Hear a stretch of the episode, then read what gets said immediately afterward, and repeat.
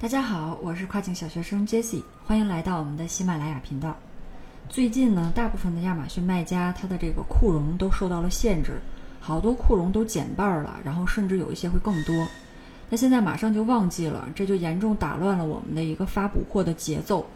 在亚马逊的官方论坛上呢，我们也可以看到好多的国外的卖家在抱怨这个事情。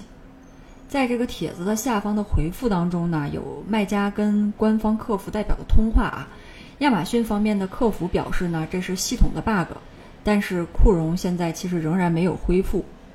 联系到最近的这个账号封禁啊，FBA 物流成本上升，很多小伙伴也在想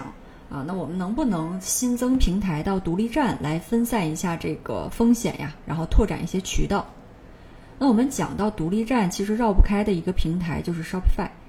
Shopify 的这个股价呢，也说明了它这个平台的价值。那下面我们关于独立站这一部分的内容呢，也都围绕着 Shopify 来做一个说明。尽管如此，我们在选择一个平台以前，肯定还是要搞清楚它们分别的优缺点，然后再结合自己的一个实际情况，最终得出一个属于自己的结论。下面呢，我们就分别介绍亚马逊还有 Shopify 这两个平台的优缺点。在节目的最后呢，也会给大家分享我们自己的一个结论。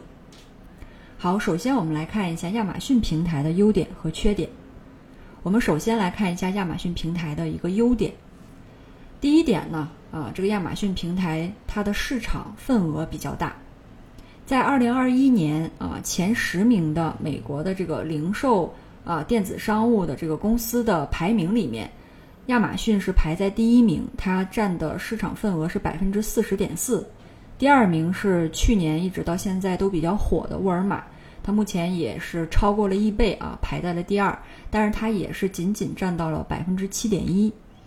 紧跟着的就是易贝，它是占到了百分之四点三。第四个是 Apple，啊，是占到了百分之三点七。第五名是 Best Buy。是占到了才仅仅百分之二点二，那我们从这个数据上就可以看到啊，就亚马逊它基本上是占了这个线上啊美国的一个销售额百分之四十，那比其他的平台我们比较熟悉的像啊阿里巴巴呀啊易贝呀啊沃尔玛，它的这个总和还要多。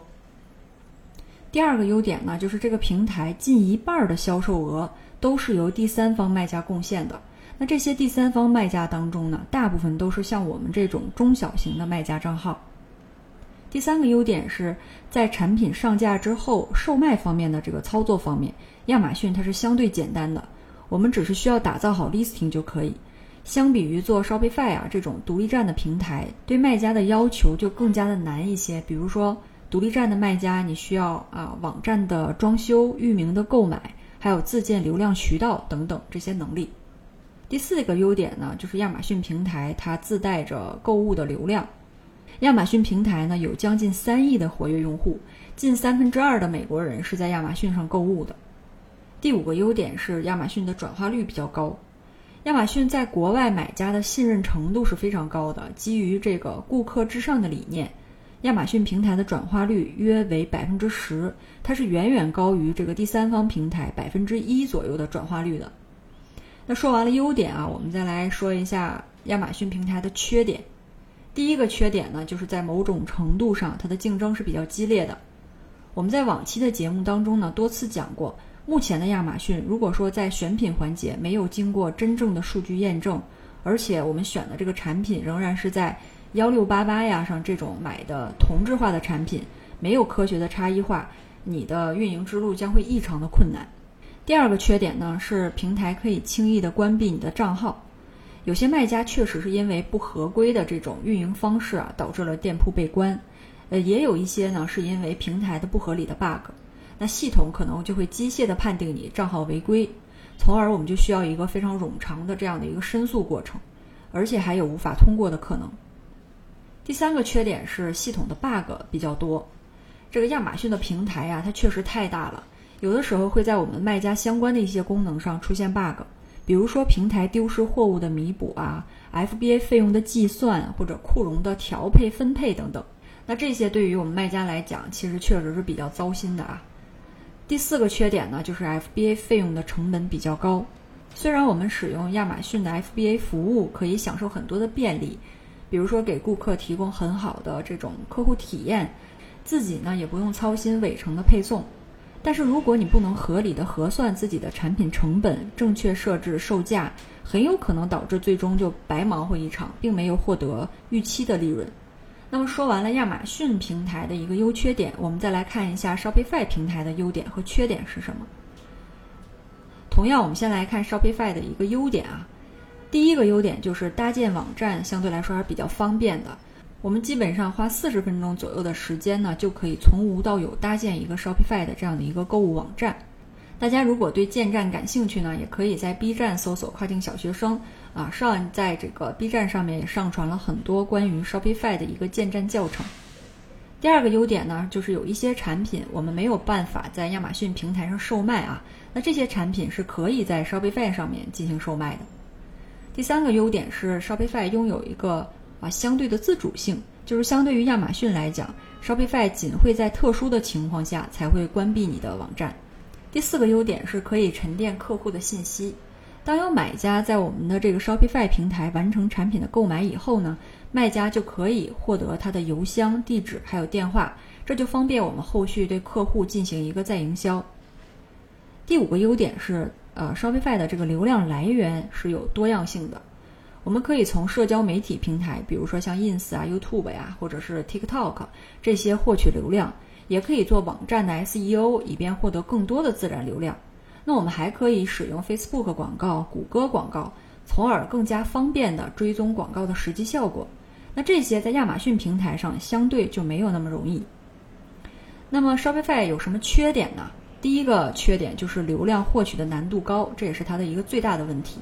就像我们刚才聊到的，亚马逊平台呢，它是已经深入到美国人的生活当中了。大家上网购物首选的就是亚马逊平台，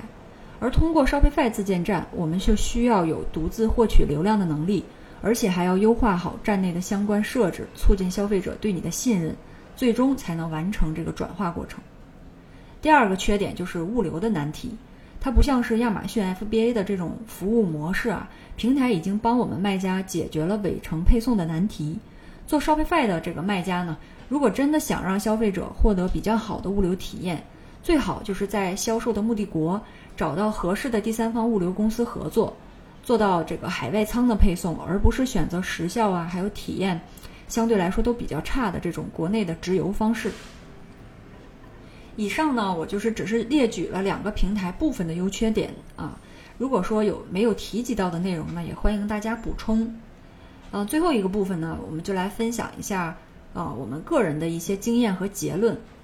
在这一部分呢，主要是围绕三个要点来讲啊。第一个要点就是关于运营平台的核心。其实不管是亚马逊还是 Shopify，对于卖家来讲，这个最核心的能力就是提供合适的产品给消费者。产品才是基础，平台的选择呀，还有运营技巧的这些使用，其实它都是为了让这个产品送到有需要的人的面前。第二个这个围绕的要点呢，就是关于平台的选择方面。如果说你有优质的产品，那两个平台其实都可以涉猎。如果说你的运营能力啊相对没有那么强，建议可以先做亚马逊，然后再做 Shopify，最终呢两个平台啊能一同进行，那就更好了。最后一个啊要点呢，就是关于所谓的这个合适而且优质的产品。其实并不是所有的优质产品都需要非常庞大的资金支持，或者是一定要有这种啊关系非常铁的工厂资源。但是其中最核心的要求是不能少的。这三个核心呢，第一个就是有数据支撑的选品，第二个就是在你资金有限的情况下，一定要找准一小撮人的痛点。第三个要点呢，就是针对痛点的产品进行一个差异的啊这样的一个优化。那最后呢，其实像二零二一年啊，今今年亚马逊我们做到这个时候了啊，呃，这些卖家也算是经历了一些小风小浪。无论说我们继续留在亚马逊这条大船上，还是说想去独立站啊或者其他的平台突围呢，都是个人的一个选择。只是希望大家在选择前结合自身的情况，冷静的分析利弊。不跟风啊，也不要人云亦云，毕竟没有什么事情是一劳永逸的。好了，以上呢就是今天的内容。如果你还有相关的问题呢，也欢迎给我留言。感谢大家的收听，我们下期再见。